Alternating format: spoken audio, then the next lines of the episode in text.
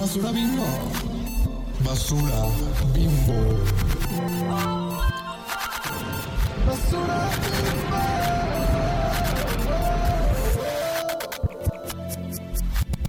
Hola, chichonas. Hola, chichonas. ¿Cómo Hello. están?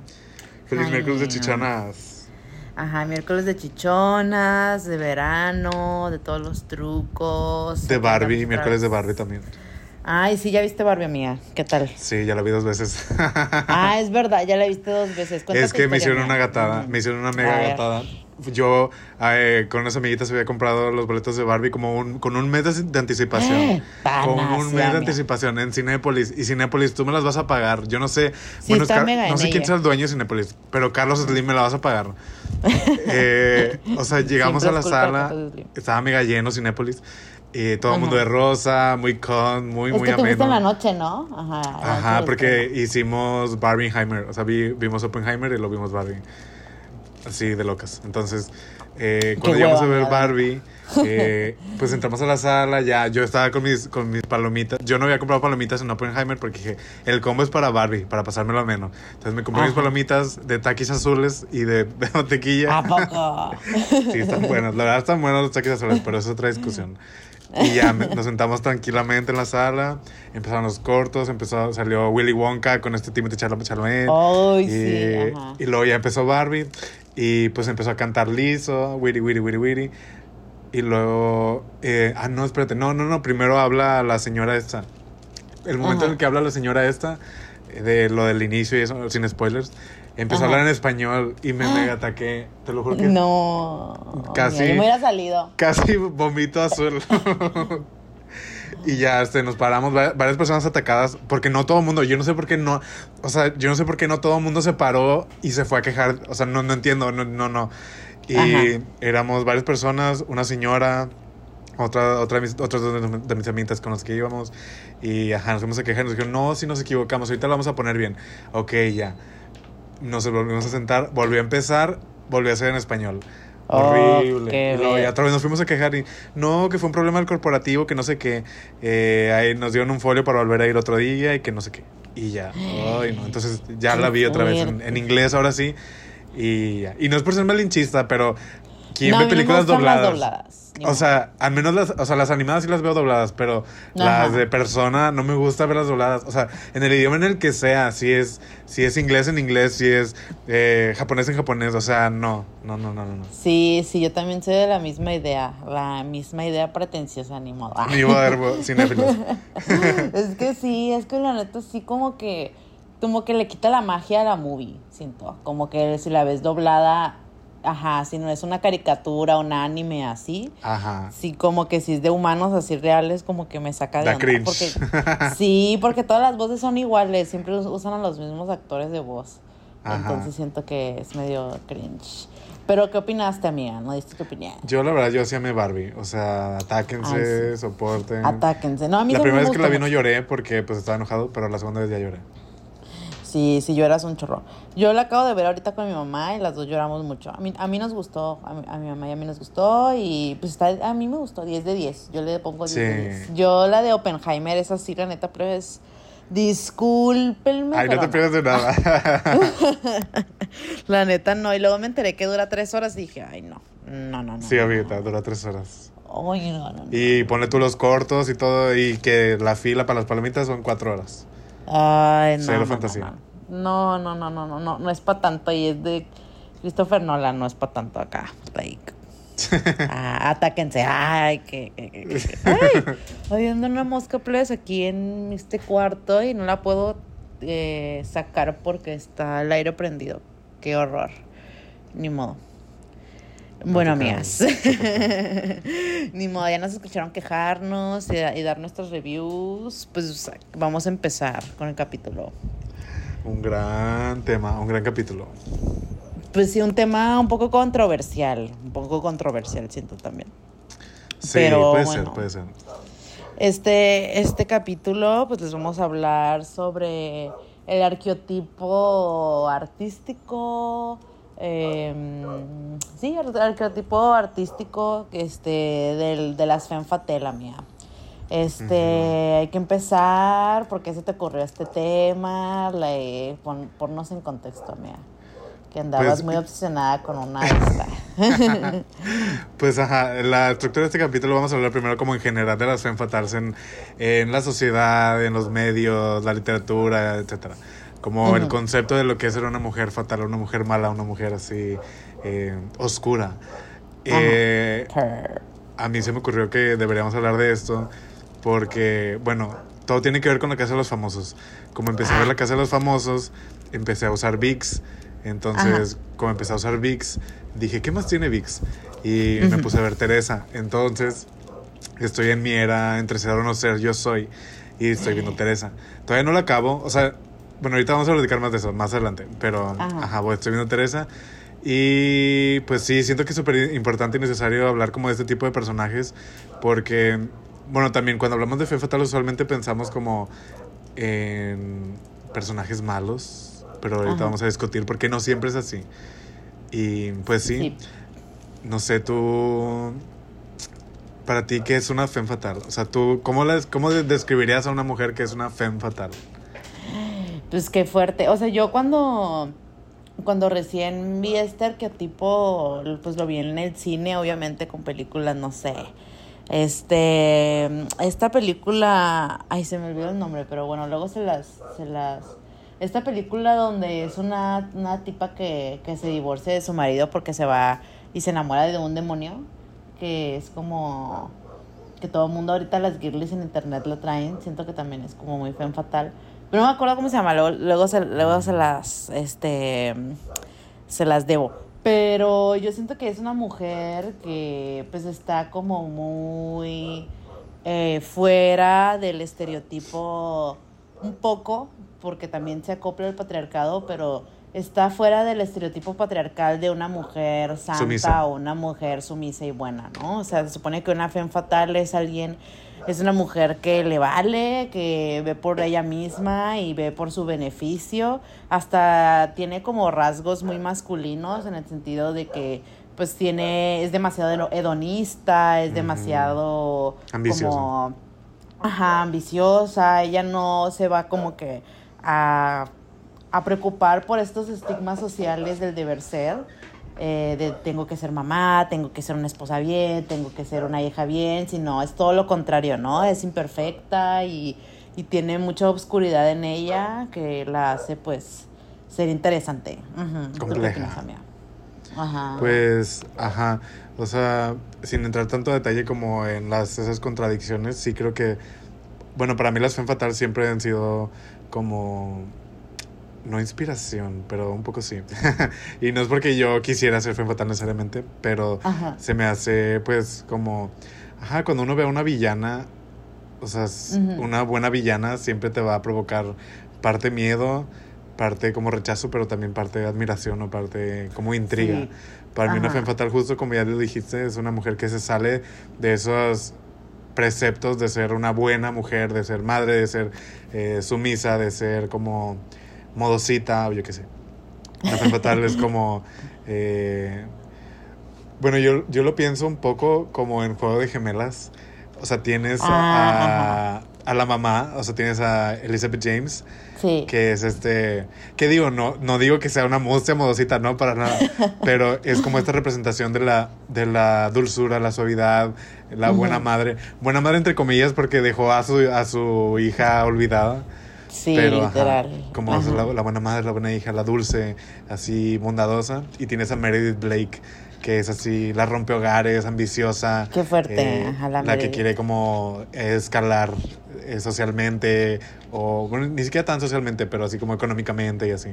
Entonces, usualmente la femme fatal e históricamente ha sido como construida, al menos como en los medios, en las películas, como así la mala del cuento, pero también, o sea, como yo siento que hay que cuestionarnos mucho de por qué es esto.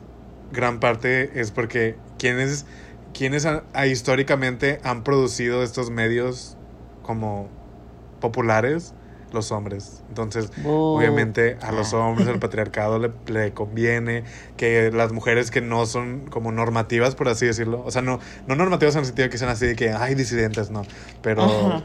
Como normativas en el sentido de lo que debe, el deber ser mujer Ajá. eh, patriarcal, pues, ajá, o sea, como les conviene que todas las mujeres, así, que se salen de la caja del huacal, por así decirlo, eh, tengan como destinos malos, que terminen, Sí. que en las películas terminen no muertas o así.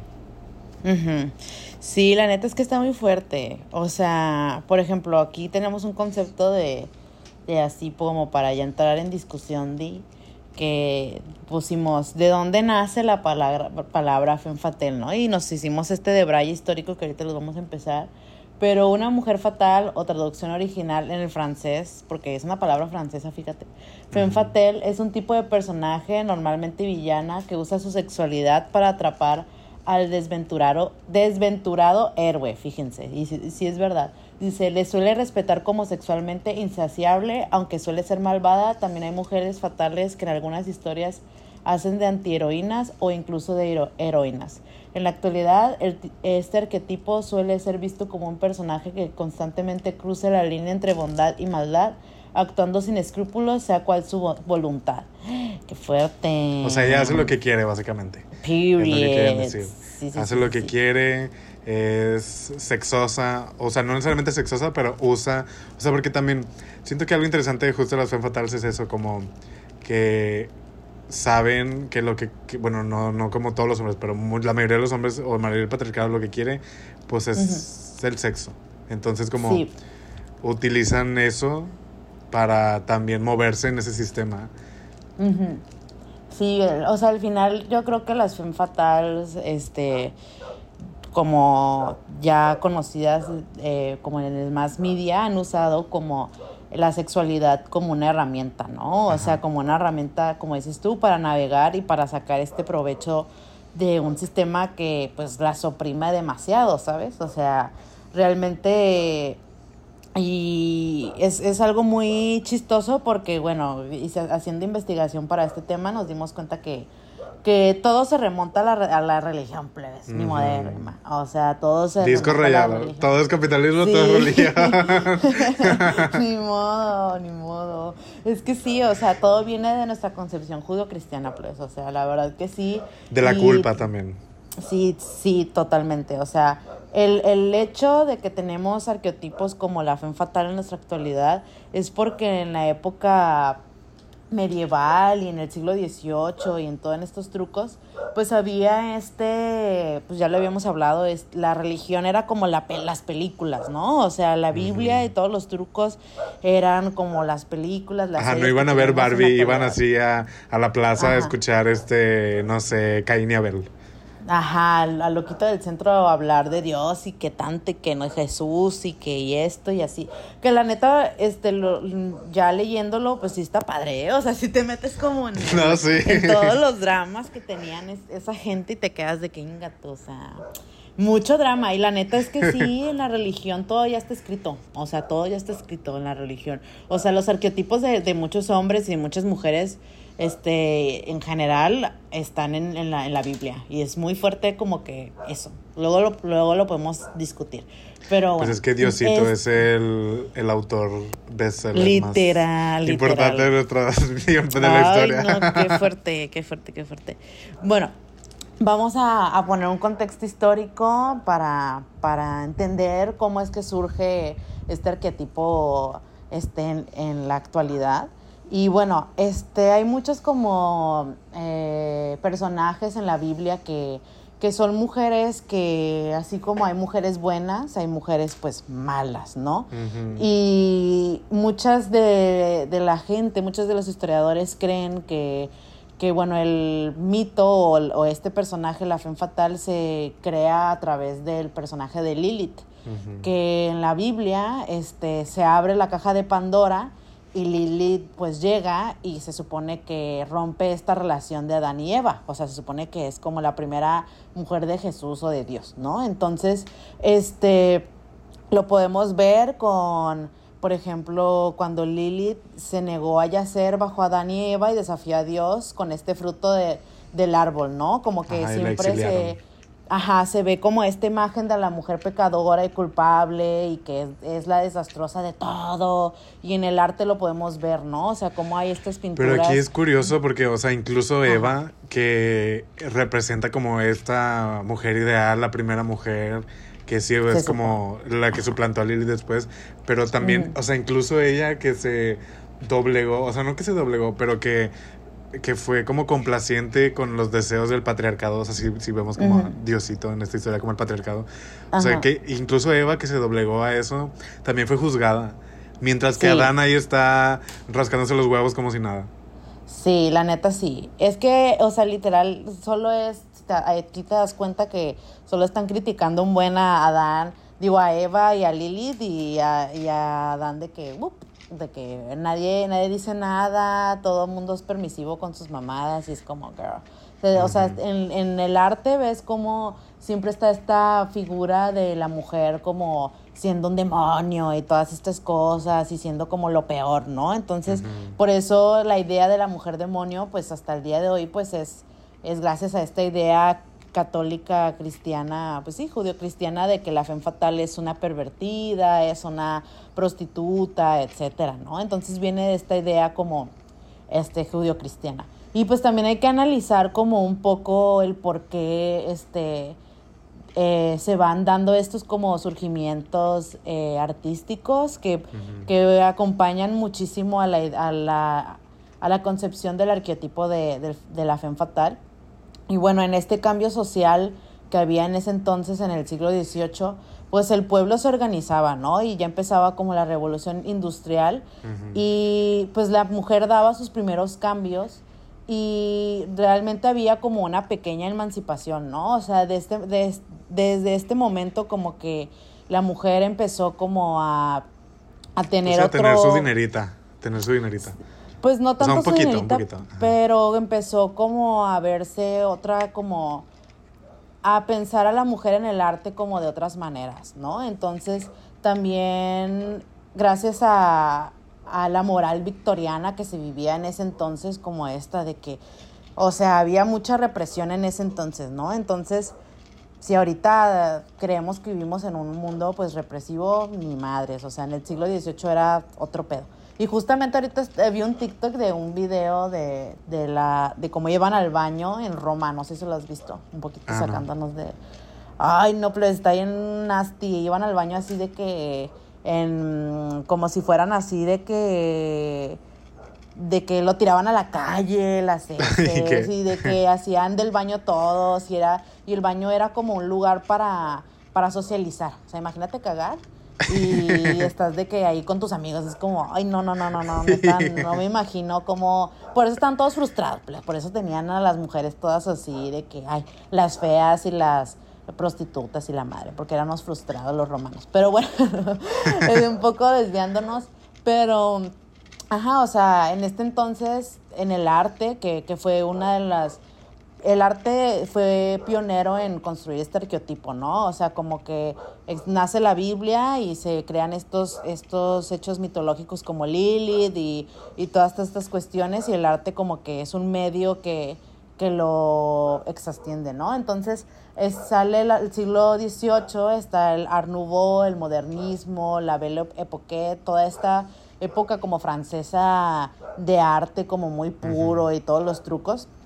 Entonces los franceses eh, tenían a la mujer como una instigadora del pecado, ¿no? Entonces ya a partir de, de todos estos movimientos artísticos, pues ya no es esta imagen de Lilith como, ay, la mujer, porque la, la historia de Lilith es muy fuerte, o sea, es, es una mujer que, que pasó por muchas cosas, o sea, como que a lo que recuerdo haber leído, porque es un tema muy denso, bueno, más que nada muy largo, era Lilith, era un demonio así literal, de que se comía a sus hijos y era así de que lo peor, así, según era como lo peor que una mujer puede ser, de que promiscua, y aparte odia ser mujer, y aparte odia tener hijos, y se come a todos, y la, la, la, la, así lo peor, lo más extremo, eh, eh, Lilith era, él lo era, ¿no? Entonces, por eso se crea esta idea de como la mujer demonio y todas estas cosas, ¿no? Entonces, ya a partir del siglo XVIII, pues se ve otra como otra imagen, gracias a estos movimientos artísticos, pues los franceses van cambiando un poco como su idea de, de concebir a la mujer como esta, este demonio, sino como un renace como fuerza y ocupa mayor parte de, la imaginaria de los hombres en el arte, ¿no? O sea, por eso puedes ver estas pinturas de la Venus de Milo y mil cosas como que ya de cierta manera este, los franceses creían que debía cambiar esta, esta concepción de Lilith como, les digo, como lo peor, ¿no? Sino que se les fue como a, a, agarrando el empoderamiento y también mujeres que pueden ser, pues, más no encasilladas, ¿no? Porque siempre se les veía en la Biblia como, ay, ya, si eres la mujer demonio, ya eres de que la, la, la rara en el sótano que nadie puede ver porque eres del diablo y cosas así, ¿no? O sea, como que ya se van, ya va saliéndoles esta, esta idea un poco estereotipada de, de Lilith y todas estas cuestiones, ¿no? Entonces, hasta aquí hay un texto que, que voy a leer, una cita que me llamó la atención, dice, es el primero de los papeles que más atrajo a los románticos de la segunda mitad del siglo. Del siglo. Serpiente incitadora, fíjense. Es por eso que la literatura se puebla en esta, en esta época de Medusas y los Salomés y las Geopatras. O sea, también en la literatura ya vamos viendo que ya, ya no se ve este este concepción de la mujer como un demonio horrible, sino como allá nacen las medusas, igual las Venus de Milo, las Cleopatras, los Salomés, que no nacen sino para reconstruir y re reiterar el mito de la fe fatal, la mujer fuerte y dominante, que con su embriagada, embriagadora belleza conduce a los hombres, víctimas débiles, ante sus perversiones, hacia el desastre y el infierno, ¿no? Entonces ahí es cuando... Uh -huh gracias a la literatura pues se va también dando este um, esta idea de, de pues ya como una idea más moderna no o sea como pensar a una mujer que sí puede ser lo que ya habíamos hablado pero pues qué representa Cleopatra no o sea qué representa ser una medusa también este pues representa poder y también fortaleza no entonces uh -huh. qué piensas de lo que estamos hablando ahorita mía pues sí, o sea, como siento que sí hay que decir, a final de cuentas, quiénes son los que escriben, o sea, quiénes son los que históricamente han escrito esas historias, los hombres. Y, o sea, por ejemplo, esto de Cleopatra, de Medusa, o sea, como hace, hace poco escuché un podcast, eh, se llama, ¿cómo se llama? Uh, no sé qué, Rivalries. Ay, ¿cómo se llama? Oh my God, andamos bien malas de los nombres. Um, Fierce Rivalries. Fierce Rivalries. Ajá. Es un podcast donde está esta Delta Work, eh, la draga, eh, donde discuten como rivalidades históricas, o sea, rivalidades como muy icónicas. Un capítulo uh -huh. fue sobre Cleopatra y el mundo. Eh, en este capítulo, la, una de las, bueno, son dos, Delta y una, otra que se llama Kelsey, que, son, que es la co-host, eh, estaban hablando de cómo Cleopatra fue una de las, o sea, como fue en su tiempo como la emperatriz, o sea, bueno, la reina, bueno, no sé el término exacto, pero uh -huh. tal vez sí como emperatriz o líder de los, o sea, como de, lo, de uno de los reinos más grandes y más fuertes de, en su tiempo, ¿no? Ajá. Y hablaron de cómo no, no es, o sea, usualmente record, sí recordamos a Cleopatra por su belleza, eh, porque, o sea, la recordamos, no sé, por esta película icónica de Elizabeth Taylor, o uh -huh. porque todo el mundo se quiere disfrazar de ella en Halloween. Bueno, no todo el mundo tampoco, pero, o sea, como que es un disfraz muy popular de Halloween, ¿no? O sea, como el, uh -huh. el imaginario que tenemos actualmente de Cleopatra es, sí, es como, hay que el delineador negro, y que el bob, y que la, la toga dorada, y que la joyería, y que se bañaba en miel, y no sé qué.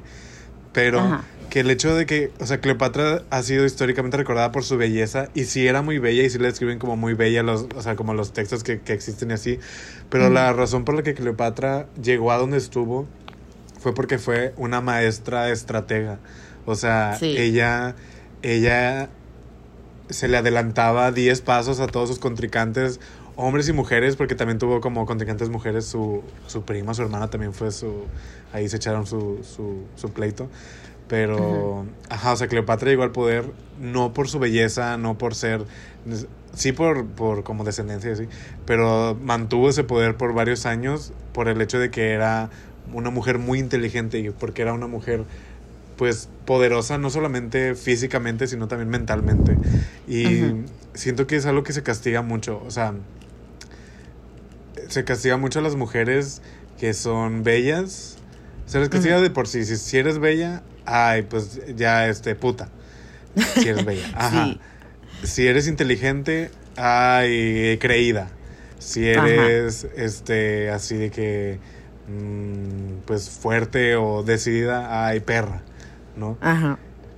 Cuando, pues, las femme fatales nos recuerdan que una mujer puede ser bella, puede ser eh, muy inteligente, puede ser culera, puede ser... Ujú. Puede ser Lilith y comer a sus hijos, pero es porque la desterraron y la trataron mal. O sea, ¿por qué no Sí. criticamos, pues incluso, o sea, si nos vamos como de esta idea judio-cristiana, pues Satanás también, o sea, era un ángel que lo desterraron, que era novio de Diosito, ¿qué? Pero, pues sí, o sea, como hay que, hay que ver de dónde vienen estas imágenes, por qué nos, nos hacen pintarnos como, ay, qué miedo la...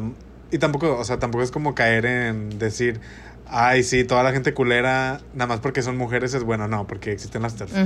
Pero, pues sí. Sí. hay que reconocer como, pues, a final de cuentas, por qué las mujeres históricamente no han tenido el espacio y el derecho de poder ser seres complejos, seres eh, con defectos, seres que tienen cosas buenas y cosas malas. O sea, porque rara vez, eh, pensando como en esta lógica de los arquetipos, esta lógica como de, de las narrativas y los imaginarios, rara vez hablamos de antiheroínas. O sea, casi siempre hablamos de antihéroes y usualmente esos antihéroes son hombres. Sí. Sí existen antiheroínas, pero son raras, rara vez, cosa que, que ese vocablo como que se acepta o se divulga.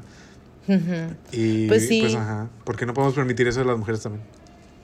Pues es que es, es esa idea, ¿no? O sea, es esta idea que aún, pues fíjense, o sea, literal, pues ya, ya lo discutimos en el episodio de religión, que pues la religión, pues muchas, pues viene desde el inicio de la humanidad, no desde el inicio de la humanidad, pero desde el inicio como de, de los humanos un tiempo para acá, y venimos aún reproduciendo como ideas muy arcaicas, ¿sabes? O sea, el, el, el- y yo sé que ahorita está la discusión sobre el binarismo de género y todos los trucos, pero igual siento que, que seguimos castigando a, a mujeres que no entran en esta, en una categoría patriarcal, ¿sabes? O sea, yo sé que, que, por ejemplo, la crítica que se le hace mucho a, a, a este arquetipo femme fatal, pues es que, ajá, fueron escritas muchas de ellas por hombres y que muchas de, de, de las femme fatales actuales que Hollywood nos ha vendido, pues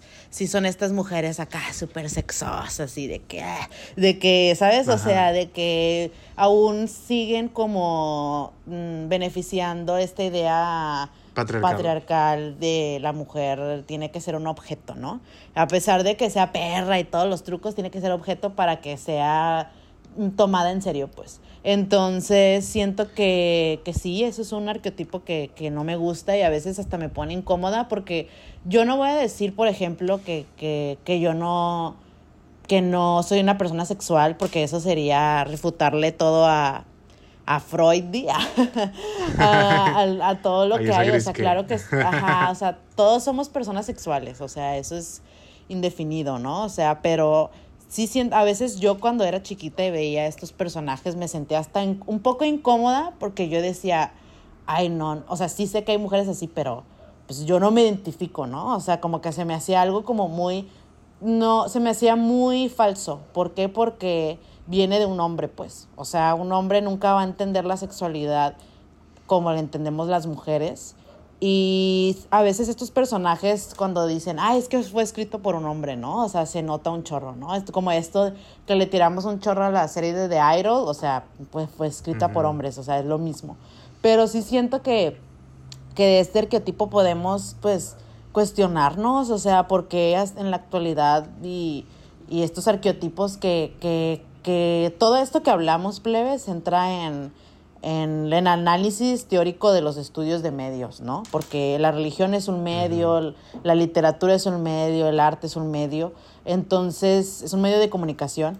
Entonces, pues te das cuenta cómo, cómo son de nuestra relación, ¿sabes? O sea, cómo se vuelven pues casi, casi parte de nosotros, ¿no? O sea, cuando yo veía estas películas de chiquita, no sé, Jackie Brown, de Quentin Tarantino, decía, ay, yo quiero ser como ella, ¿no? Y como que había cosas que, que, que me tomo yo y digo, ay, porque yo quiero ser como ella, yo quiero ser igual de fuerte, igual de segura y todos los trucos.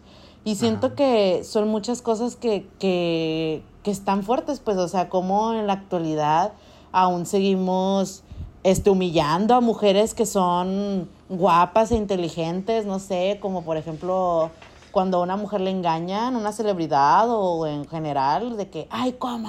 Es guapísima y de que Y la la engañan. engañan. Ajá, y es como, A Beyoncé, es- Jay-Z que engañó a Ajá, exacto, o sea, como que el, el, el imaginario colectivo no es de que, ay, pinche vato, sí, sí lo es, pero Ajá. es más como ella, ¿no? Ella como así. Como Yo en no qué como falló mujer. ella. Ajá. Ajá, exacto, que, que cómo si es lo más perfecto, se supone cómo es que ella falló, ¿no? Y es como, son muchas cosas que, que, que, que incluso me generan mucho conflicto como de la actualidad, que digo, pues es que ya aún vivimos en esta, que lo hablamos en, en el episodio también, de qué consumimos, que todo es mercantilizable y todo es en una caja.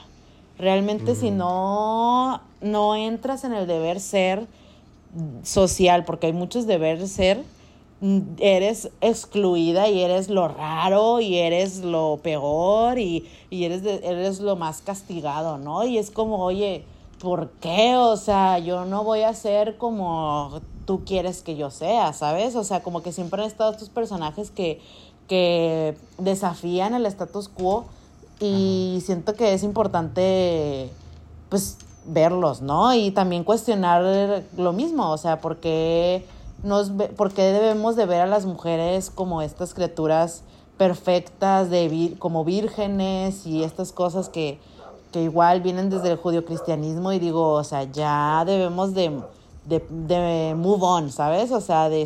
de Ya, búsquense algo nuevo. Ajá, búsquense otra cosa que criticar.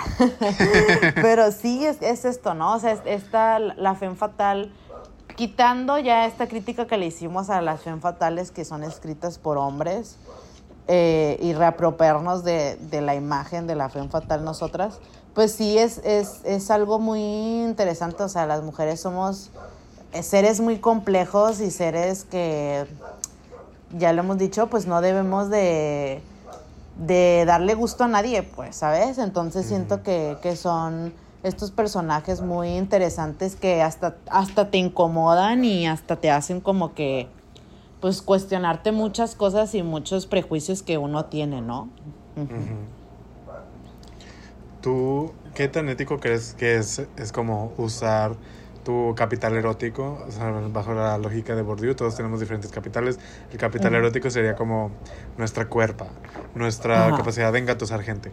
¿Tú qué tan ético crees que es eso para incrementar tu capital, no sé, económico? Que es algo muy que se le critica a las femme fatales, como que, ay, sí, usan su su su, Su cuerpo. apariencia o Ajá. su, su sensualidad para conseguir cosas. ¿Tú qué tan ético crees que es?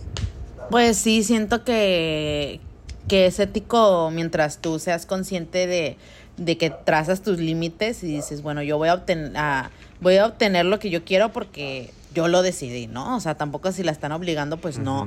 Pero yo creo que no tiene nada de malo, o sea, los hombres lo hacen todo el tiempo, o sea, ¿cuántas veces a los hombres no, los hombres guapos, entre comillas, porque la belleza igual es mega subjetiva, pero por ejemplo, un hombre guapo mm, hace muchas cosas, no sé, puede matar, puede violar, puede estrangular, puede hacer las cosas más horribles y solo porque es guapo no le pasa nada.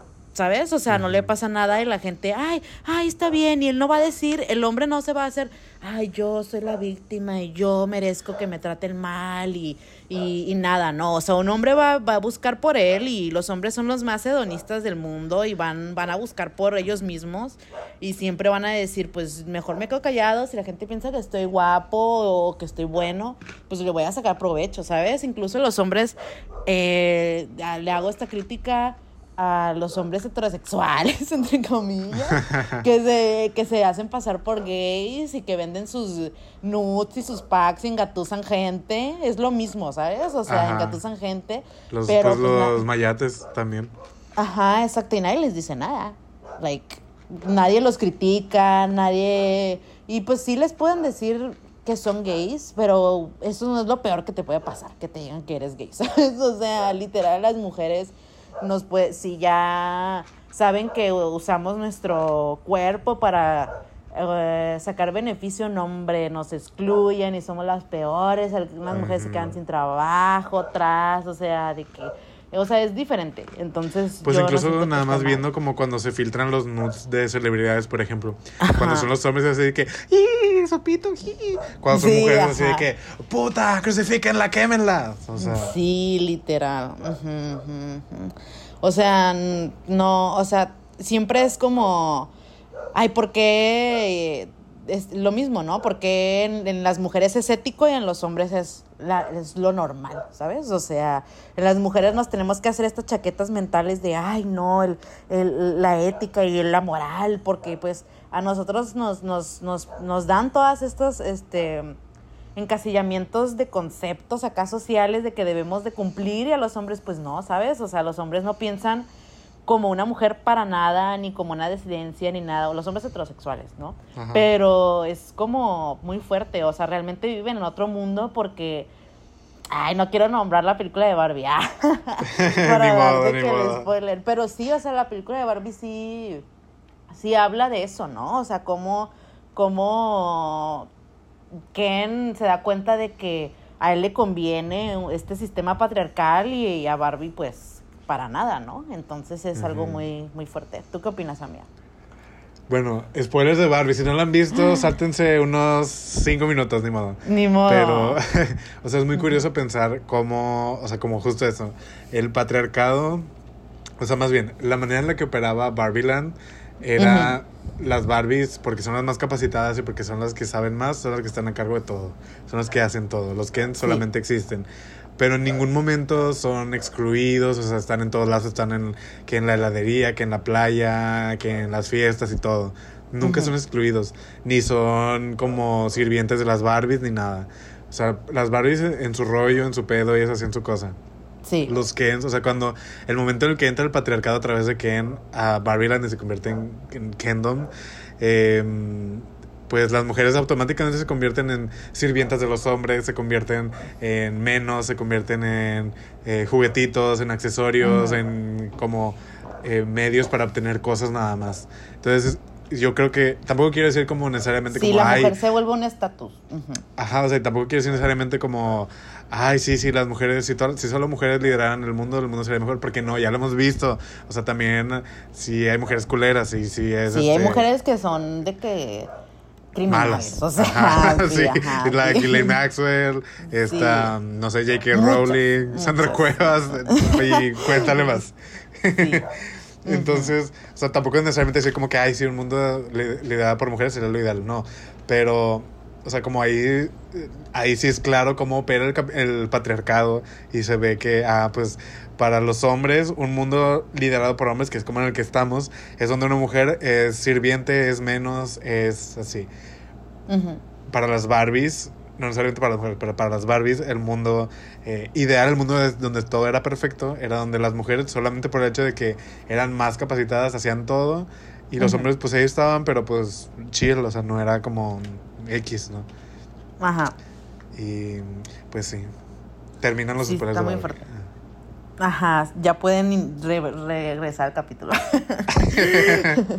no, pero sí, es que es muy fuerte, o sea, la neta sí te pones a pensar como todo esto, o sea, es lo mismo que pones aquí, ¿no? De que, pues sí, ya sabemos que a los hombres, este, no les gusta ver a las mujeres triunfar y pues siempre se escribe esta idea súper, súper triste de que estas femme fatal terminan o infelices o muertas o solas, ¿no? Que hasta la fecha yo siento que que hay, yo siento que Gone Girl rompió un poquito esa como esa ese como estereotipo porque en Gone Girl Amy pues es la que gana al final, ¿no? O sea, como que a su manera, ¿sabes? O sea, a su manera Ajá. ella es ella es como la ganona y pero sí siento que es como este este mismo arquetipo de pues castigar a las mujeres por el hecho de ser como son, ¿sabes? Y aquí escribes también como, también podemos hacer esta crítica, ¿no? De, bueno, ¿cómo se diría como ageism en, en español? ¿Cómo edadismo. Ándale, el edadismo de que, pues sí, o sea, yo creo que falta, ¿eh? Sería muy revolucionario ver una pieza artística de, de una mujer, no sé si haya, a ver si, si nos dejan en los comentarios, de, de, una mujer fem fatal ya mayor, ¿no? O sea, como que siempre se ve esta mujer las fem fatal deben de ser jóvenes, este... Ajá, y lo peor que les puede pasar es envejecer. Ajá, lo peor que te puede pasar es envejecer y quedar fea, ¿no? Porque ya no eres deseable, ya no eres un producto consumible, ya no eres un producto deseable. Entonces es como, girl, no sé, me le hago esa crítica que falta. Falta ver a una mujer ya mayor que, que a lo mejor yo creo que maybe eh, Samantha se me figuraría, Samantha de Sex and the City, pero pues ella nunca se queda fea porque pues ella es preciosa, pero me gustaría ver a alguien más grande. Me gustaría ver a alguien más grande como que en este arqueotipo para que pues también dar, darnos como ese choque de Matrix acá de que decir, no, pues mm, la vida no se acaba si cumples 30 y tienes alguna arruguita y la madre, ¿no? Entonces, Catwoman de, de Halle Berry? Es básicamente Ay, sí, no la he visto bien, solo he visto Sharon Stone es la villana y esa es básicamente su historia, o sea, ella es una mujer así hermosa, rostro y así, pero es mala. Y pero ajá, su final es como que se empieza a hacer fea y se ve más vieja. Entonces, ajá. Crickets. Sí, y pues es un, es un miedo que pues hasta la fecha. Bueno, como lo del filtro de TikTok, de que todo mundo, no sé si has escuchado ese audio de que I like to buy a gun cuando se ven viejos y es como ¿No lo has visto? No, no lo he visto ese audio. Haz de cuenta que la gente se graba con este filtro viejo y el, audio dice algo así como, eh, ¿qué quiere? Y la, y la, persona contesta, me gustaría tener una pistola, o sea, como para, para eswordearse. Y, Ajá. o sea, a mí se me hace muy fuerte porque, o sea, hay que entender que envejecer es un privilegio. ¿Cuántas personas no llegan. Literal. ¿Cuánta gente no fallece? ¿Cuántas personas no llegan a ser viejos? O sea, sí, yo obviamente me veo con ese filtro. Veo a mi abuelito y también, pero también me veo a mí y digo, ahí pienso, ahí como, hay alguien me querrá así, ¿sabes? O sea, no, no voy a mentir, o sea, lo pienso y es justo, es por el edadismo, pero pues hay que reconocer que sí lo pienso. Y pienso como, ay, pues me voy a hacer este, que el filler aquí, que el arreglito aquí, que el lifting y todo eso. Pero, pues, ajá, a final de cuentas, envejecer, pues es algo que sí quiero que me pase, ¿sabes? Porque no me quiero morir todavía y ojalá llegue sano y ojalá todo bien y, y, ojalá pueda tener arrugas que significan que, que, sonreí mucho y que arrugas que significan que, no sé, que lloré o que moví mi, mi, mi boca mucho, no sé. Y así. Sí, es eso que, que siento que es muy fuerte, ¿no? O sea, como que de cierta manera es esta presión por crecer y es una presión muy pedofílica también, o sea, cuestión, hay que cuestionarnos todo, o sea, ¿por qué nos quieren jóvenes? ¿Por qué nos quieren que nos veamos así aún como de 20 y de 10? ¿A quién le conviene más? O sea, es a un sistema patriarcal, o sea, no le, o sea, porque las mujeres realmente por ejemplo, a mí me gusta mucho el cine bien no, pero sí, o sea, por ejemplo, hay muchas entrevistas que me encantan de, de Jen Birkin, luego las voy a subir, y también de Mónica Bellucci y así, que dicen ellas que igual son mujeres bellísimas, pero dicen ellas que, que habrá que investigar más a fondo, pero dicen ellas que en Europa y en, y en otro lado del mundo como que la belleza no se acaba a los 20, a los 30, ¿sabes? Y sí es verdad porque eh, ves que estas mujeres aún siguen actuando, aún, aún siguen teniendo una vida después de los 35, 40, ¿saben? Aún siguen saliendo en películas, aún siguen siendo íconos. Y entonces es algo muy fuerte que, que en Occidente, gracias al capitalismo, pues sigue perpetuando esta idea de que tienes que ser lo más joven para que para que sirvas en un sistema capitalista pues si ya para un sistema capitalista no les conviene que la gente envejezca porque eso cuesta más y costea más. Entonces al, al mundo le costea que tú te veas joven para igual para saciar las, las ideas hedonistas de las personas y también para saciar el, tra- la- el trabajo, la mano de obra. Entonces es algo muy fuerte, ¿no? Hay que empezar como a también cuestionarnos ese miedo y también pensar como, pues no pasa nada, para allá vamos todos y como dices tú, pues no todos viven y pues es muy fuerte, o sea, como, como nuestro sistema es demasiado banal, o sea, es, es muy, muy banal y, y te crean demasiada presión porque tienes que ser así acá y allá, y es como, ay no, nadie, nadie ni los mismos hombres este, que crearon el Esos sistema son los más X. este literal, ajá, se quedan calvos y pelones y todos panzones. O sea, no mames. O sea, no mames. O sea, y eso yo no le hago una crítica, o sea, plebes, no- nosotros vamos a ser la nueva generación de ya mujeres ya adultas.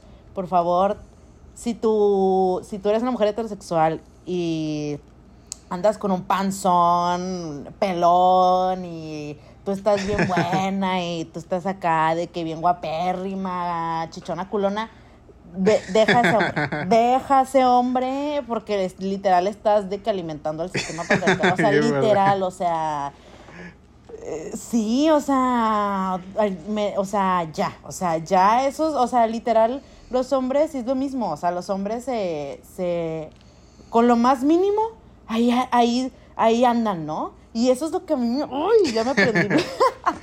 es que eso es lo que a mí me choca, o sea, es- esos hombres mediocres tienen miles de fans, tienen miles de fans de que, ay, va a haber una loca que lo va a ir, bueno, no por criticar, pero ya sé que es por su sistema en el que vive y así, pero va a haber una loca que, que, que lo va a pelar, va a haber una loca que va a pelar al Mm. feo.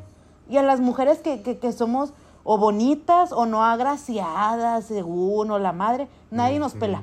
Porque es la amargada, porque es la esta, porque es la aquella, porque es, es la sangrona, es la que tiene muchos estándares, la que nadie le va a llegar. Es como, güey, o sea, neta, por favor, ya dejemos la mediocridad de los hombres. Deja- deja de aplaudir mediocridades a los hombres. Ajá, exacto. Period. Pero no es que sí, sí es verdad. Pero bueno, empecemos ya un poco con la, la Pero para, pero antes de, de para pasar a hablar de Teresa, tú serías femme fatal. Ay, Ah, sí, ese bueno. sería, es mi sueño más grande. Ajá, ser de que actuar un personaje así Sí, fue fatal. La neta. Ok. Yo, claro, ¿Y tú, María. Claro, claro, claro, claro. En nuestra mente somos. Así loquitas, La pero, este, eh, conspiranoicas, esquizofrénicas. Sí. Ñoñerrimas, niña rata, pero ni modo. Sí, a- ni modo, ni modo, tocó, tocó. A ver, hay que entrar en la, en la Teresiux, amiga. Tú que eres la experta Sí, en este entonces tema. vamos a, vamos a tomar como ejemplo para esta discusión de la femme fatal a una femme fatal mexicana muy icónica. Eh. Pues para quienes no ubican Teresa, eh, Teresa es una novela eh, pues, de televisión que, bueno, la, de la versión de la que vamos a hablar no es la original. La, la primera versión fue de 1989 y de hecho la, quien interpretó este, la primera Teresa fue Salma Hayek, la más. Ajá. Qué fuerte, Ajá. yo no sabía. Eh, Teresa, pues es la historia básicamente, sin entrar como, como en contexto muy así, así de que, ay, que Fernando y que Aida y que Aurora, no. Ajá. básicamente. Teresa es la historia de una muchacha, Teresa Chávez, que es una muchacha muy inteligente, eh, pero también muy ambiciosa.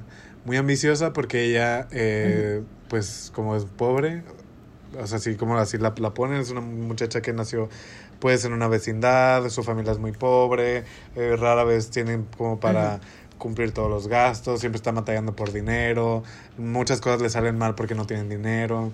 Entonces Teresa, pues no, bueno, en la novela al menos no vemos como su infancia así, pero la vemos como desde los 18 años. Eh, Teresa se promete a ella misma que va a salir de la pobreza a como dé lugar. Esa es como su, su historia central, a como dé lugar. Que es justo, es algo muy femme fatal, como esta idea de voy a hacer lo que tengan que hacer para salir adelante, para hacer lo que yo quiero, para conseguir mi meta. Su meta así, eh, como súper, súper enfocada, era ser, este, mm, pues, rica, ¿no? No ser pobre. Entonces. Teresa, eh, ajá, justo, no lo vemos en la novela, pero nos dicen que era muy aplicada en la escuela, muy estudiosa, siempre tuvo las mejores calificaciones, tan así que consigue una Ajá. beca en una preparatoria súper prestigiosa y pues ella estudia ahí su preparatoria, también en la preparatoria es la, la mejor de la clase, o sea, primer lugar, 10 de 10, todo, todo. Y pues, Ajá. ajá, a la gente no sabe que es pobre porque ella dice que sus papás siempre están de viaje y así. Y luego, bueno, la, la novela, la del 2010, que es la que estamos hablando, termina, más bien, empieza cuando es la graduación de la prepa de Teresa. Y pues ahí su novio en ese entonces la descubre, que es pobre, y pues ya ahí empieza todo el, el brete, ¿no? Entonces la gente descubre que Teresa es pobre, y se Ajá. le va encima, la trata mega mal, que es una trepadora, que es una falsa, que es una mentirosa. Y pues justo por su inteligencia, eh, de una manera que ahorita les explico, consigue una beca para estudiar en la universidad. Y ya, el punto es que Teresa sí consigue su objetivo, se convierte en rica, pero a costa de, de... Hay gente que se muere, hay gente que deja sin dinero, hay gente que... sí, o sea, cosas de telenovela. Obviamente No pasa de todo. pero... Ajá. Eh, ¿tú, ¿Tú qué sabías de Teresa? O sea, como... Me dijiste que no la habías visto porque no eras chica, chica Televisa, pero sin verla, ¿tú No. qué sabías, qué escuchabas, qué, qué veías en la calle, no sé, sobre Teresa? Pues yo siempre, bueno, yo no pude ver la novela porque pues mi mamá es así bien, más pretencioso que yo. Y decía, no, te, las, las telenovelas es lo peor que le puede pasar a México, que no sé qué. Ven cómo nos tienen y que no sé qué. Entonces no me, no me dejaba ver novelas. Pero sí veía a mis compañeros de que decían, que no sé qué. Los estábamos en la secundaria en ese entonces. Sí, estábamos como en la secundaria. Y pues de que era todo el mundo así de que no, que la Teresa, que se puso bien buena, que no sé qué. Pero en sí es como, o sea, le dicen a- en el imaginario colectivo mexicano, una Teresa sería una mujer interesadiérrima y que no sé qué, es alguien así mala y, e Pues en la canción, Yo decía, el, el pues, theme song, eh, que es cantada por Gloria Trevi, escrito y cantado por Gloria Trevi, pues habla de eso, como esa hembra es mala. Ajá. Ajá. Pero ajá. Ándale, y la canción, esa hembra es Esa mala". hembra hace daño. Escúchenla. Sí, sí, sí, sí, sí. Y pues por ejemplo, yo no, en su tiempo yo no vi todo Teresa. Yo veía capítulos como de repente, estaba como medio al pendiente, pero tampoco la vi toda. Eh, o sea, como no puedo decir que lo vi en emisión todos los capítulos, pero tal vez sí vi como eh, el 45%, tal vez sí. Eh, y pues sí, Ajá. también recuerdo como eso, de- ajá, como en la secundaria, eh, y como en los discursos, o sea, no en los discursos, pero como circulando en la sociedad, como sí, justo o sea, estaba muy de moda como hablar de Teresa y hablar Ujú. así como de, de la mala Ujú. y de, así de ambiciosa. Y algo súper relevante de, de esta discusión de Teresa es que la actriz que lo interpreta es Angelique Boyer. Y para quien no conocen a Angelique Boyer, Reina. Angelique Boyer es rostro, un auténtico, bueno, no es auténtico, está tuneada, pero es rostro a final de cuentas. Ah. es, rostrísimo Angelique Boyer. O sea, Angelique Boyer, sí, mega hegemónica, lo que tú quieras, ni modérrimo. Está hermosa esa mujer. El Ni pómulo, su pómulo, Ajá. o sea, cuando cada que veo a Teresa me quedo así. Es que es cáncer. Ajá, ándale, muy belleza Ujú. cáncer. Me quedo así embobado Sí. porque sus, sus pómulos así gigantescos pero afilados y circulares y tiernos pero severos. Su naricita así, muñequita, auténtica muñequita, mega muñequita. Sí, muñequita. Mega muñequita Angelique Boyer. Ujú. Y su pela en Teresa específicamente. Ahorita creo que es, que es güera. Ay, mi mamá, pero en, Teresa, su pela así, negra, mujer latina, este onduladito. Bueno, primero es como chinito, súper así. Después ya se vuelve más como ondulado, luego se lo alacían así, pero así, pelaza. Pelaza así, negra, negra, abundante. Sí, mi Estereotipo mamá. Latino. Estereotipo latino. Sí. Y pues, ajá, o sea, como Angelique Boyer es, o sea, como, como persona, verla, obviamente, pues crea como una imagen muy fuerte. Creo que ella es francesa, ¿no? Sí, sus papás son franceses y se vinieron Ajá. para acá. Entonces es francesa, Muy- muy francesa chiquita. mexicana. Y pues sí, Angelique Boyer, reinérrima la más. Eh, o sea, como esa es como la persona que interpreta a Teresa. Ella es muy linda como persona. Eh, Bueno, o sea, obviamente no la conocemos. Sí, no, nosotros de loquitos. de relación sí. para asociar. Pero sí es linda. sé, eh, y, o sea, es como, esa es la persona. Teresa, el personaje, eh, pues tiene características muy particulares, ¿no?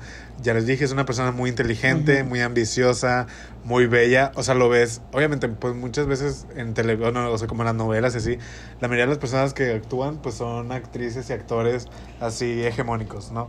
Pero incluso como en esa hegemonía, Angelique Boyer se ve 20 veces más bella. O sea, como Mm. se las come. Sí, es se que es las come. distinta. Es una belleza muy Es así, una belleza ajá. muy, muy, muy, muy, muy fuerte. Entonces, pues, muy, Es muy única. única. Entonces, eh, Teresa, o sea, el personaje ya en el universo de Teresa, pues sí es una así bellísima. Que incluso también, en- o sea, en la, en la novela, a Teresa la juzgan por ser... o sea, no- de, de puta no la bajan, de, de trepadora no la bajan, Ajá. de convenenciera no la bajan. Cuando ella en realidad, o sea, al principio donde la acusan de eso, pues no era tan así, o sea, no, no se metía con hombres ni nada, o sea, ella era una chavita de 18 años que nada más la juzgaban porque era bella y decían que Ajá. sacaba buenas calificaciones por, por putear, cuando en realidad no, en realidad era porque pues, era, era muy inteligente y eso se ve a lo largo de la novela. Entonces. Teresa era una mujer muy bella, muy inteligente, que por eso era juzgado, era juzgada por, en, en la sociedad donde vive, ¿no? En la Ciudad de México de su universo. Eh, pero pues también obviamente era manipuladora, era mega tóxica, era mega impulsiva a veces. Bueno, hay, hay gente que hace como esos típicos análisis de personalidad en YouTube. Hay varios videos que dicen que, que Teresa eh, tenía, era como border o, bipolar o algo así, pero pues yo no sé, yo no soy psicóloga ni psiquiatra. Entonces, Ajá. Pero Teresa era juzgada por la sociedad de muchas maneras. Justo, en parte por la sociedad Sí. rica, por así decirlo, o sea, por este mundo al que ella tuvo acceso a través de su eh, pues capital cultural, de su inteligencia, al que pudo acceder a esta prepa súper cara y luego a la universidad. La juzgaban, la juzgaban primero porque era pobre, y porque era pobre asumían que era así una mala mujer, que era una sucia, que era una... ¿Qué palabra podía ser? Como... Suripanta. Esa es como la palabra. ¿Qué es eso? No duda. Suripanta es como un adjetivo de muy viejito. Pero yo amo esas palabras. Suripanta. A ver, definición de Google. Suripanta es despectivo. Es una palabra despectiva. Te quiere significar mujer ruin, moralmente despreciable. ¿Ok? Entonces, de. Suripanta no me la bajaban a Teresa. Ella decían, "Ah, es así lo peor. Los ricos. Decían, ah, es una trepadora, quiere pertenecer a nuestro mundo, pero ella es una pobre, ella nunca va a poder ser. Wiri, wiri, wiri, wiri. ¿Ok? Por el otro lado, en su, en su terruño, donde ella nació, en su cuna, eh, pues que es en, en una colonia popular, en una vecindad en la Ciudad de México, la criticaban por ser ambiciosa además. Eh, la, bueno, hay varias, Ujú. hay varias personas en la vida de Teresa. Obviamente no puedo decir todos porque me va a tardar mil años. Pero eh, la primera está la mamá. La mamá de Teresa para mí es el peor personaje de la novela. Es una señora así mega modosita, mega este, sumisa, mega persinada, fijada, eh, así, típica, típica persona sufrida. Que obviamente entiendo, pero bueno. Eh, y la mamá Sí, siempre la criticaba a ujú. Teresa de que, ¿por qué quieres tener más de lo que ya tienes? Que no estás bien con lo que, que lo que te damos. qué. Y obviamente Teresa se atacaba y ya era todo el pleito y así. Eh, esa era una.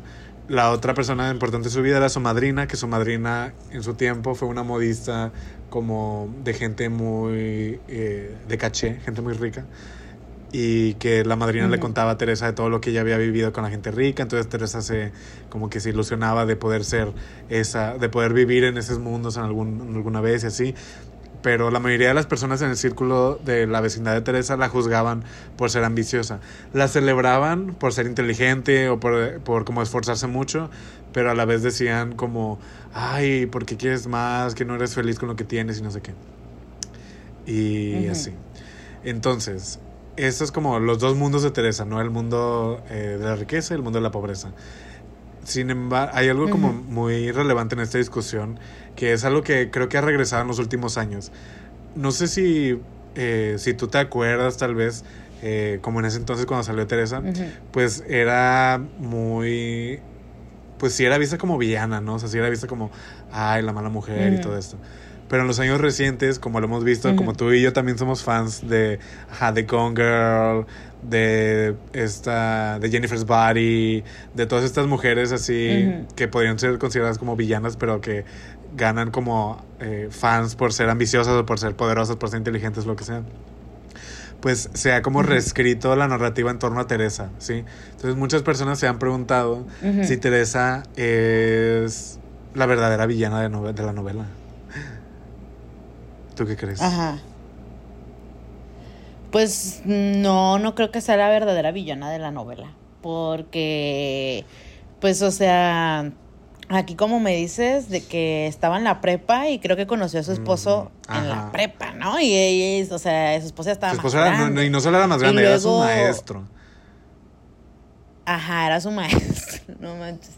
O sea, Teresa es víctima de un sistema que fue creado pues por esta gente que ella admira, ¿no? Y que al mismo tiempo la bulean. O sea, es víctima de toda, de todas estas personas, de su mamá, de, de este, de su esposo, de todo mundo que pues la critica y la usó para un beneficio propio, pues, ¿sabes? No estoy diciendo que está bien porque si era manipuladora y, y culera en el sentido de que este, pues no está bien ser manipulador, narcisista, gaslighting y esas cosas, porque pues obviamente trauma a la gente, pero pues de cierta manera pues era víctima, ni modérrimo, o sea, ni modérrimo, yo no siento que sea un villano. Justo porque es también como entender estas historias de manera más compleja, no tan blanco y negro, sino es más, tiene más matices, ¿no? O sea, justo, ¿quién es el verdadero villano de Teresa? Hay gente que dice que es Arturo de la Barrera, que es este el que se convirtió en el esposo de Teresa, eh, él fue su maestro en la preparatoria. Eh, él cuando se entera que Teresa, cuando, cuando empieza a correr el chisme de que Teresa es pobre y él se entera, él como que se va a averiguar de que, ay, ¿cómo estudió aquí? Y un día random, Teresa está en la biblioteca y él se le acerca con una carpeta eh, y le dice, ya cheque tu historial, ve que eres pobre y que no sé qué, yo te voy a ofrecer, eres una persona muy brillante, una mujer muy brillante, yo te voy a ofrecer a que yo te pago tus estudios a cambio de que tú eh, me des tus primeros años de carrera, o sea, como para que, que tú trabajes conmigo, ¿no? Y pues bueno, pasan muchas cosas, pero el punto es que Teresa acepta. Al principio Teresa no quería andar con él necesariamente, pero cuando se dio cuenta de que él, su amor, su primer amor, eh, no iba a ser así de exitoso, no le iba a dar lo que ella quería, que era pues esta eh, pues, riqueza, eh, lo termina como de engatusar. pero bueno, no voy a decir como que Teresa lo convence, no. Él desde antes ya como que medio se fijaba que en el escote, que en la chiche, que en la cuerpa, en la pela, el rostro, ¿no? Entonces hay gente que dice que Arturo de la Barrera es uno de los villanos de Teresa porque le hizo grooming. Y sí es, porque la conoció cuando era una menor de edad. La conoció cuando era su alumna. Ahí hay un desbalance de poder muy fuerte. Luego la hizo su jefa. Digo, su, la hizo su empleada. O sea, él, fue su jefa. Y luego, eh, pues ya la, la, la desposó pero también fue su maestro en la universidad. O sea, como cosas muy turbias. Ese señor no está bien y supuestamente era un abogado que es súper prestigioso y así, trash. Y usualmente en la novela lo pintan así como, ay, la buena persona, benevolente, wiri wiri. No, el pobrecito. Ay, pobrecito, Teresa le desgració la vida. No, él es un pedófilo asqueroso. Y ni modo, y atáquense los fans de Sebastián Rulli. Literal. Que bueno, en la vida real Sebastián Rulli y Angelique Boyer son pareja. Ajá. Sí. Pero pues en la vida real, según yo, no tiene tanta diferencia de edad. No lo sé, déjame lo confirmo. Ah, eh, Angelique Boyer tiene 35 años. Sebastián Rulli tiene 48 años. Um, ah, entonces no. Bueno, uh move on. Eh, hay gente que dice que la mamá de Teresa es la villana porque es como esta em, imagen de la mujer ideal. O sea, como ella tiene la... Teresa tiene una amiga que es rica, pero que es modosita y que es media mustia y que a mí me choca, que se llama Aurora. y que la mamá siempre se la pasa comparando a Teresa de que, ay, Aurora es tan feliz y tan linda y que no sé qué, ¿por qué tú no puedes ser así? Y que, ay, Teresa, ¿por qué quieres más cosas? ¿Y por qué eres tan ambiciosa? ¿Y por qué, por qué eres malo con Mariano, que es como su primer novio y así? Entonces hay gente que dice que la mamá de Teresa Ajá. podría ser otra villana por esto de que, pues es, ajá, la imagen de la mujer ideal de meter a Teresa en una caja a la que no pertenece. Y pues eh, como justo como ya lo dijiste, Teresa también es considerada una, una villana pues, porque es culera. O sea, no le voy a quitar eso. Es una manipuladora, es así, usa a la gente para su conveniencia. Sí, sí lo es, sí es mala persona, pero pues es rostro y es potra. Ujú. Pero también como ya lo, como ya lo dijiste, pues yo sí creo que la, la postura que deberíamos tomar es que al final de cuentas el villano, el verdadero villano en Teresa es pues este sistema clasista, opresivo, capitalismo, patriarcado, wiri, wiri. todo lo todo lo que viene de desde que nos colonizaron desde, desde antes del cristianismo y ya.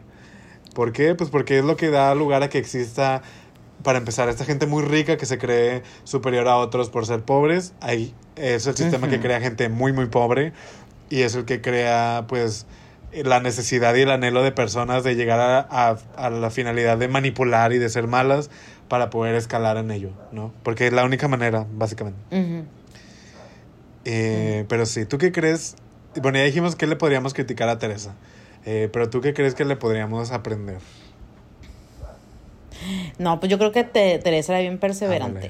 Ándale. O sea, la neta, yo siento que, o sea, sí hizo muchas cosas muy malas y pues te digo, gente murió y gente se quedó sin dinero, pero ella vio por ella y decía, no, yo tengo que salir adelante, ¿no? O sea, y eso yo se lo aplaudo mucho porque pues a veces es difícil ser positivo y aún seguir en la meta que uno tiene, ¿sabes? O sea, como que sí, eso sí le aplaudo a la Teresa que, que o sea, como sea, ella sacó su ambición y bueno, hay que discutir un poco el final, porque es así como que Amiguita, es que hay hay tres finales, finales, sí. y la madre y podemos... Ok, el final canon, que es el que salió emitido en la telenovela, es este.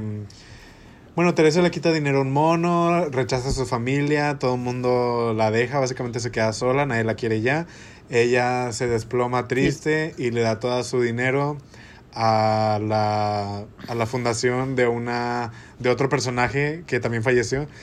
Em, y pues se queda sin dinero y se queda llorando en, su, en, su- en la mansión que le quitó a Arturo de la Barrera. Y luego llega este Arturo de la Barrera y la abraza porque ahí Teresa ya cambió y es buena persona. Boo, crickets. Es el primer final, es el final canon. El final que mucha gente no le gustó incluso.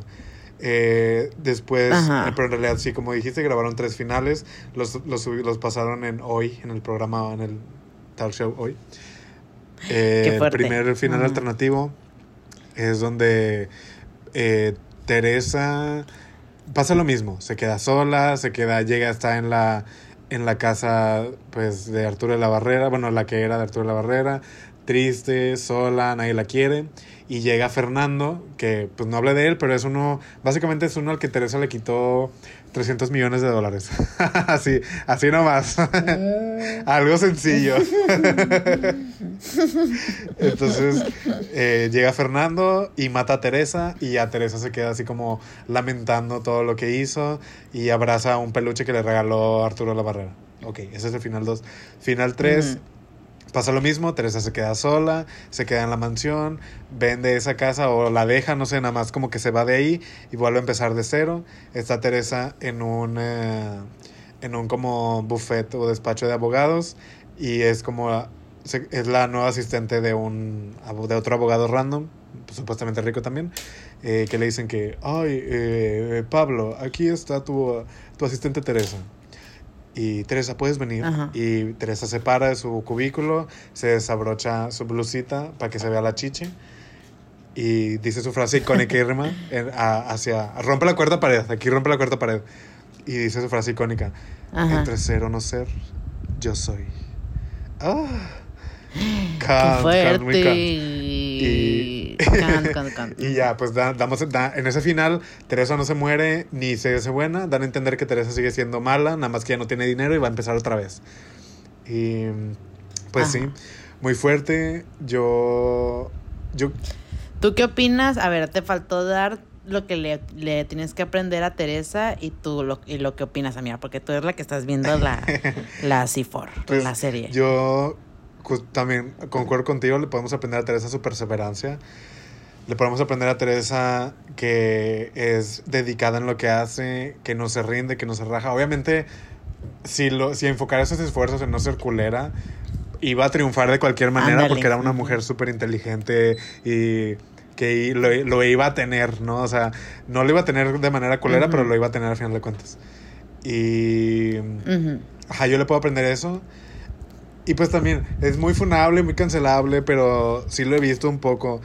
Teresa hace mucho hincapié en que no importa qué tanto tengas, o sea, porque ella se da cuenta de que ella sabe que es muy inteligente, ella sabe que, que es la mejor de su clase y así, pero sabe que no va a tener las mismas oportunidades y ella siempre hace hincapié en que necesita, o sea, le dice a su, no, a su primer amor, eh, le dice, lo presiona para que conozca gente, ¿no? O sea, como para que se codee así como que con los directores de la Ujú. carrera, que se codee con los directores del hospital porque estudia medicina y así pero el novio no quiere y Teresa le dice que sí. Y pues la verdad, o sea, y yo sé que eso es un producto justo de este sistema de relaciones y con quién te codees, pero Teresa sí me dejó, sí me, me hizo reflexionar que pues muchas veces, o sea, como hay gente súper... Bueno, por ejemplo, voy a regresar a TikTok. ¿Has visto este trend de Rosa Pastel estos días? Ay, fíjate que no me ha salido. Y si, y si tengo TikTok Latinoamérica, like, what's going Eh, on? básicamente pues es como... Bueno, pero es? sí ubicas de qué sucede, ¿no? De qué es el trend. No, no ubico nada, No, mía. Ok, el tren de ver. Pastel es como Ajá. la canción esta de Velanova. Not this. La de. Ajá, ajá, la canción de Belanova. Pues que ajá. habla como de perder un. eh, la canción de perder un hombre, pero el tren es como de perder sueños. Entonces mucha gente pone como, no sé, videos de su emprendimi- emprendimiento en el 2018. Y, o de sus sueños de cuando estaban chicos, de que no sé, voy a ser el mejor actor, voy a ser el mejor, eh, no sé qué, lo que sea. Y luego ponen como el cambio a 2023, cuando que pues a pesar de todo lo que habían hecho antes y no sé, de las becas o las cosas que tuvieran, que pues hoy día pues no, no pudieron hacer nada, ¿no? Y yo me pongo a pensar, o sea, al final de cuentas hay Ajá. tanta gente exitosa en el mundo, tanta gente inteligente, Sí. capaz, con muchas cosas que decir, con muchas cosas interesantes que hacer, pero pues, y, y obviamente hay que cambiar este sistema, y- pero no podemos negar que hoy, como están las cosas, quienes van a tener éxito son así los los Santis y las Ana Sofis que están en, en las, en las escuelas privadas. Porque al final de cuentas, no es que tengas mejor educación, sino es que cuando salgas de la, de la universidad vas a conocer a alguien cuyo papá es dueño de tal empresa y te puede meter más fácil, ¿no? Y, Sí, eso y sí no es necesariamente como que le aplaudo, pero sí Teresa me puso a pensar en eso, ¿no? O sea, en como, pues la meritocracia, el mito de la meritocracia. Teresa es el clave ejemplo de eso. O sea, ella, a pesar de ser inteligente y de batallarle y de chingarle, la única manera en la que pudo ser exitosa fue a través de sus conexiones y a través de su manipulación, que no está bien, pero así es como lo hizo. Sí. Y algo que también que sí creo que le podemos aprender a Teresa, que siento que ella era muy chica de manifestar. O sea, era muy chica de manifestar porque siempre estaba pensando como voy a ser rica, voy a ser rica. Y también siempre como se vestía elegantemente. Su, su madrina, que era modista, le hacía su ropa y ella le, le- le mandaba como las, las ropas así que usaba la gente rica y así. Que obviamente entiendo que es muy aspiracionista y también lo pienso mucho como en este trip de old money y así.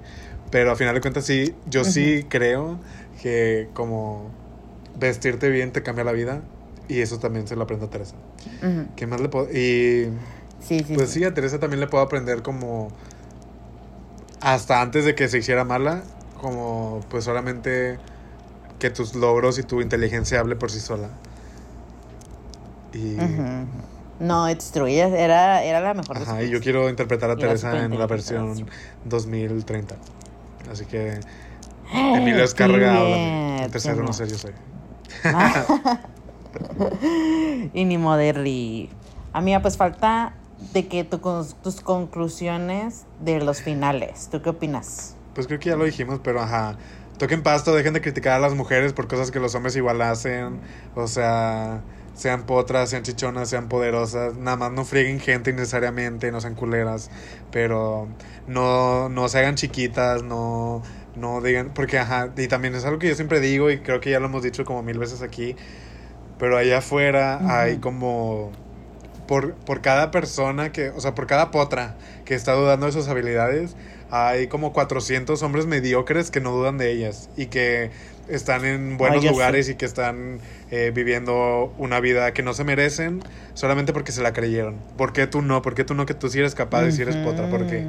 Entonces vamos a canalizar nuestra Teresa interior sin ser malas y ser lo ves.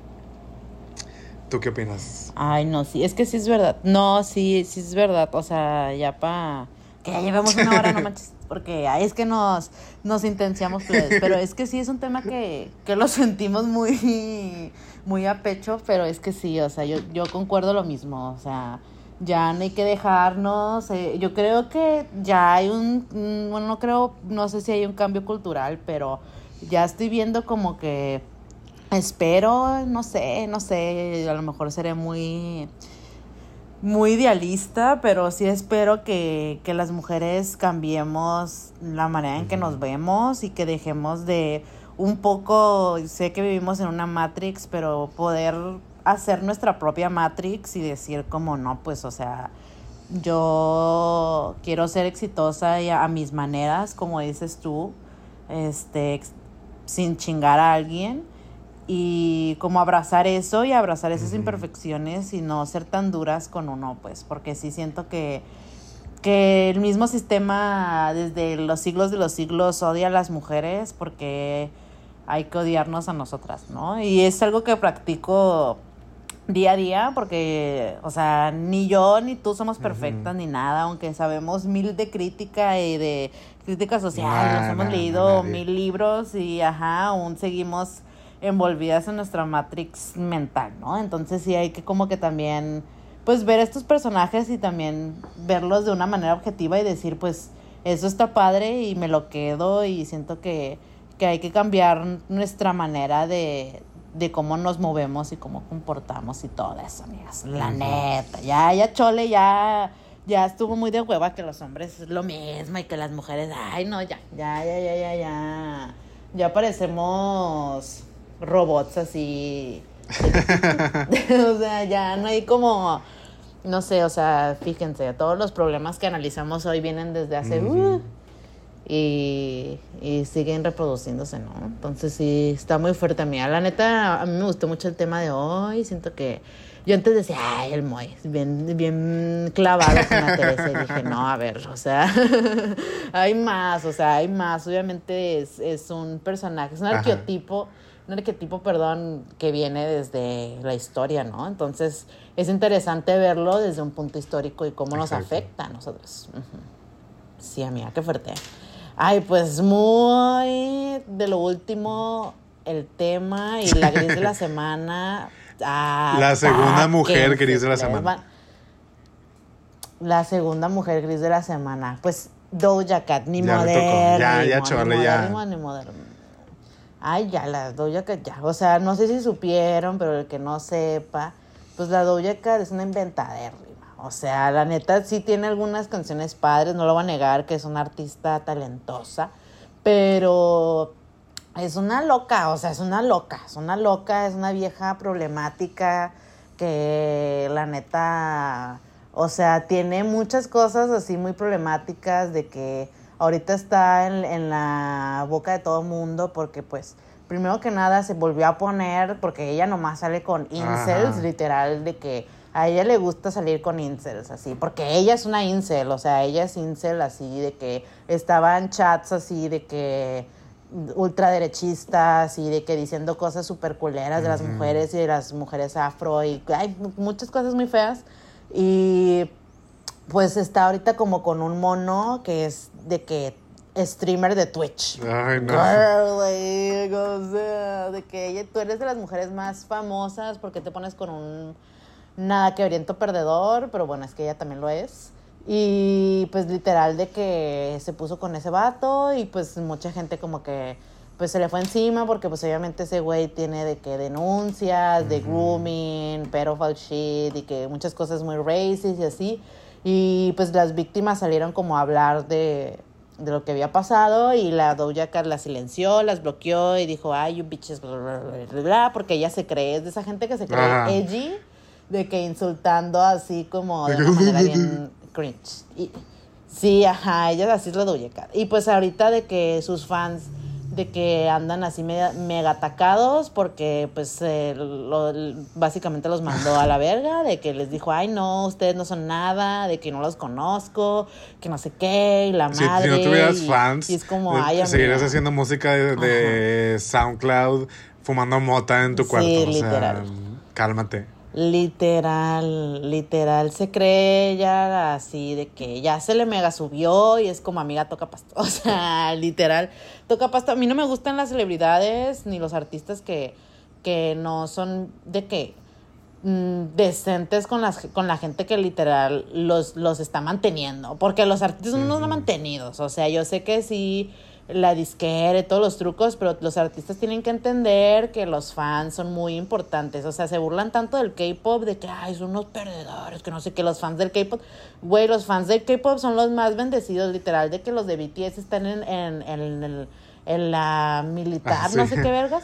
Y le sacan de que aún álbumes y un chorro de cosas y, le- y les res- respetan un chorro a los fans y así. Es como, güey, pues es de esencia humana, sí los vas a tener ahí, pero pues mínimo los tratas como pues un humano, ¿no? Entonces eso a mí me cae gordo, la, la Doja Cat, ni moderna, le tocó, le tocó.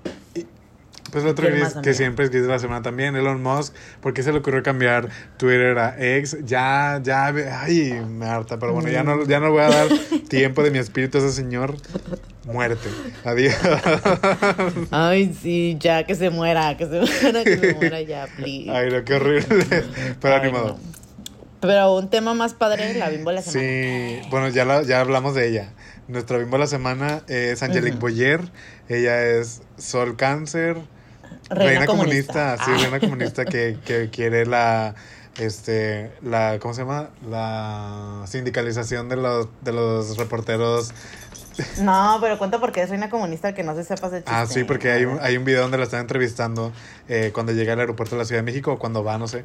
Y que ella Ajá. dice que cuántas horas llevan aquí, que dicen como, ay no, ya llevo no sé cuántas horas esperándote. Y les pagan estas horas y la reportera dice no. Y luego ella, como medio en broma, obviamente es medio en broma, pero dice como, ¿cómo? Vamos a sindicalizarnos. Y así, reina. así Hay que hacer un sindicato. sí, es bien buena onda Sí, reina. Reina, Reina, reina, rostro. reina. Y es Sol Cáncer y doble Piscis, ascendente y luna. Qué fuerte, qué fuerte que sea puro agua. No me lo imaginaba, Ay, no. la neta. Espero no lo esté pasando bien estos días. Ah. Pero sí. Ay, sí.